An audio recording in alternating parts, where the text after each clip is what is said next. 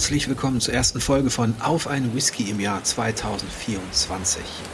Diesmal bin ich alleine vor dem Mikro und möchte mich vor allem an die Zuhörer wenden, die diesen Podcast gerne hören, aber Spielvertiefung bisher nicht unterstützen.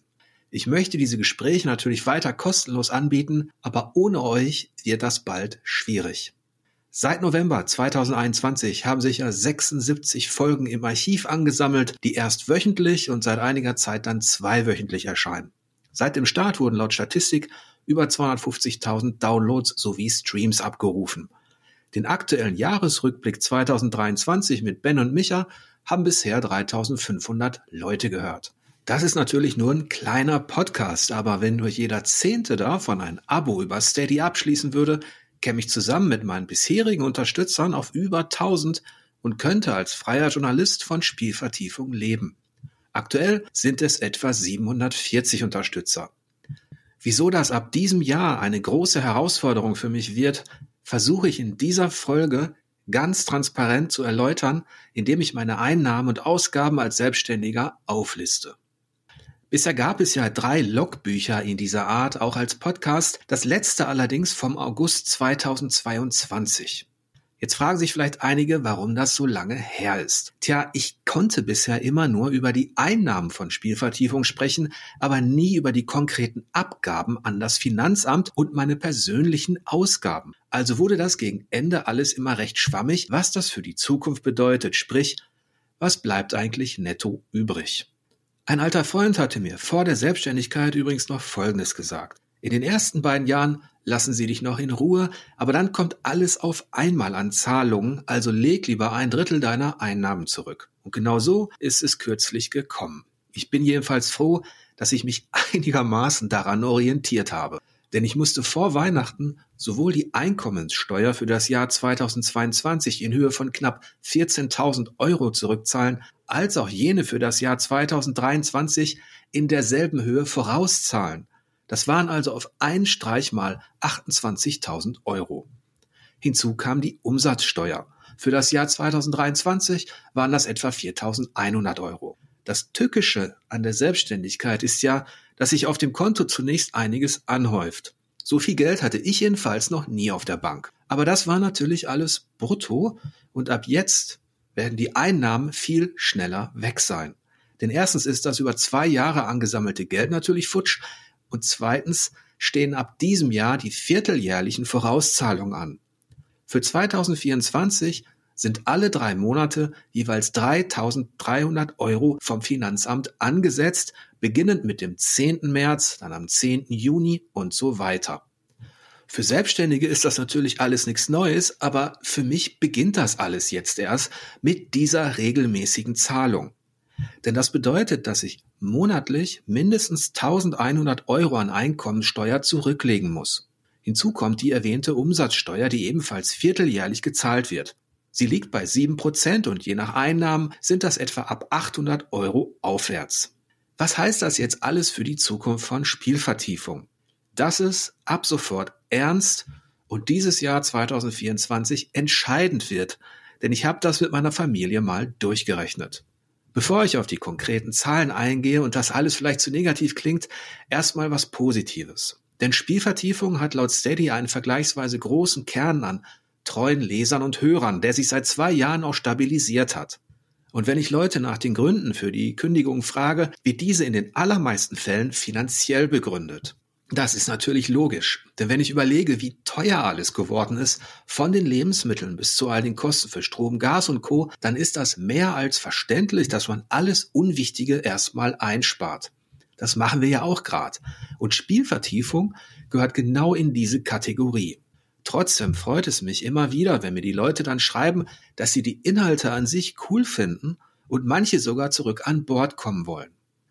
Trotzdem hilft das alles nichts, denn der Zuspruch und der Kern an Unterstützern alleine reichen leider nicht aus. Die höchste Überweisung von Steady im Jahr 2023 lag im Januar noch bei 4.638 Euro, als noch 812 Mitglieder gezählt wurden. Die niedrigste stammt vom November 2023. Da waren es nur noch 3.737 Euro von 749 Mitgliedern, die mir überwiesen wurden. Aber die Einnahmen sind in diesem Monat immer am geringsten, weil dort die Jahresabos auslaufen und die Abzüge für Gebühren der Zahlungsanbieter angesichts neu abgeschlossener Abos meist deutlich höher ausfallen. Das waren diesmal 508 Euro. Zum Vergleich, im Oktober waren es nur 129 Euro. Also, falls jemand zuhört und mit einem Abo liebäugelt, was mich natürlich freuen würde, Aufgrund der hohen Transaktionskosten wäre ein Jahresabo per Lastschrift für mich die günstigste Art der Unterstützung. Denn per PayPal fallen für mich Gebühren in Höhe von 2,49 Prozent plus 35 Cent an. Zum Vergleich, falls ihr per Lastschrift zahlt, sind es nur 1 Prozent plus 20 Cent. Aber jetzt mal die konkreten Zahlen für den November mit kleinen Vergleichen zum Dezember, also zu meinen beiden letzten Abrechnungen. Ich hatte für den Zeitraum vom 1. bis zum 30. November 2023 insgesamt 766 Unterstützer, davon 193 Monats- und 573 Jahresabos. Über Steady wurde damit ein Umsatz von 4.781 brutto erzielt. Das klingt erstmal ganz gut. Davon zieht Steady unter anderem die Gebühr für seine Dienstleistungen in Höhe von 10% ab. Das waren dann knapp 478 Euro.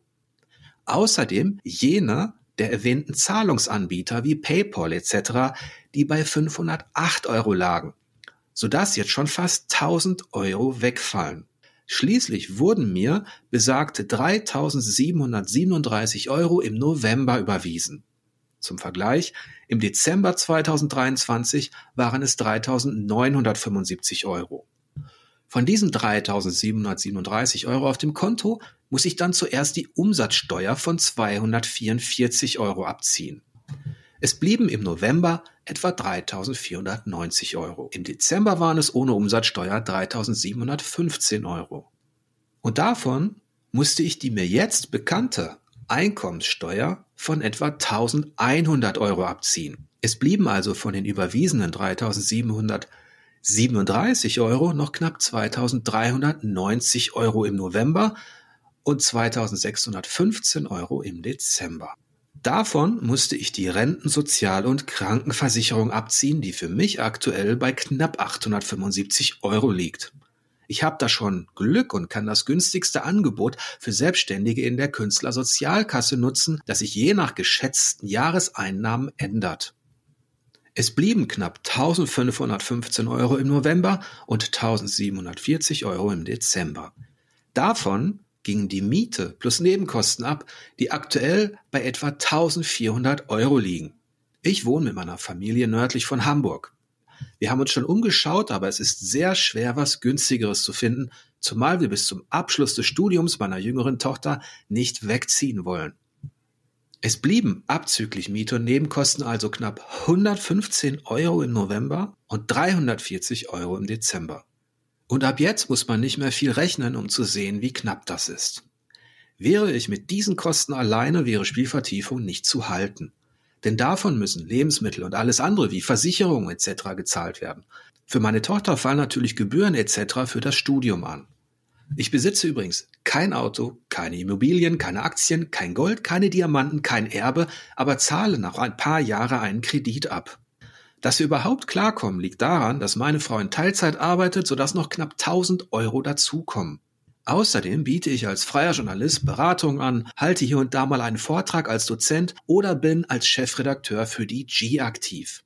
Das sind natürlich nur unregelmäßige Einnahmen, aber die helfen dabei, einige Lücken zu stopfen. Was ich jetzt ein wenig bereue, ist, dass ich die erste Steuererklärung für 2022 alleine gemacht habe. Ich wollte ganz einfach Kosten sparen, aber vermutlich würde ein Steuerberater die Nachzahlung von knapp 14.000 Euro deutlicher senken können, sodass dann trotz Honorar mehr übrig bleibt.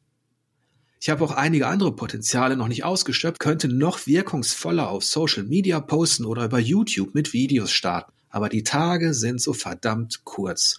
Und ich bin mit den regelmäßigen Inhalten wie Vorschauen, Rezensionen, Breitseiten, die Flaschenpost oder auf einen Whisky komplett ausgelastet. Auf jeden Fall muss ich in diesem Jahr minimal 800 bis 850 Unterstützer erreichen. Und ich bin auch weiter überzeugt, dass es für dieses unabhängige und werbefreie Magazin eine Nische abseits des Reichweitenjournalismus gibt. So, das war's jetzt mit dieser zahlenfixierten Sonderfolge. Ich würde mich natürlich sehr freuen, wenn ihr dieses Jahr an Bord kommt und wünsche euch wie immer lange Spielzeit und angenehme Bosse.